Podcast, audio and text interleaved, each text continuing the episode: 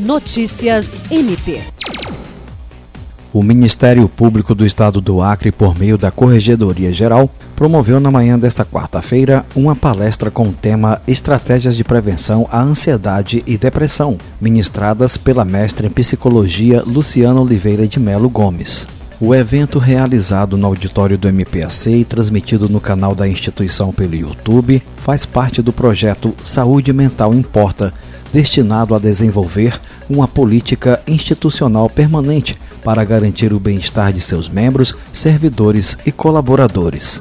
Ao abrir a palestra, o corregedor-geral do MPAC, Álvaro Luiz Pereira, disse que a maior motivação para a criação do projeto é desmistificar os preconceitos em torno da saúde mental e incentivar a identificação de sinais de alerta, além do oferecimento de apoio emocional.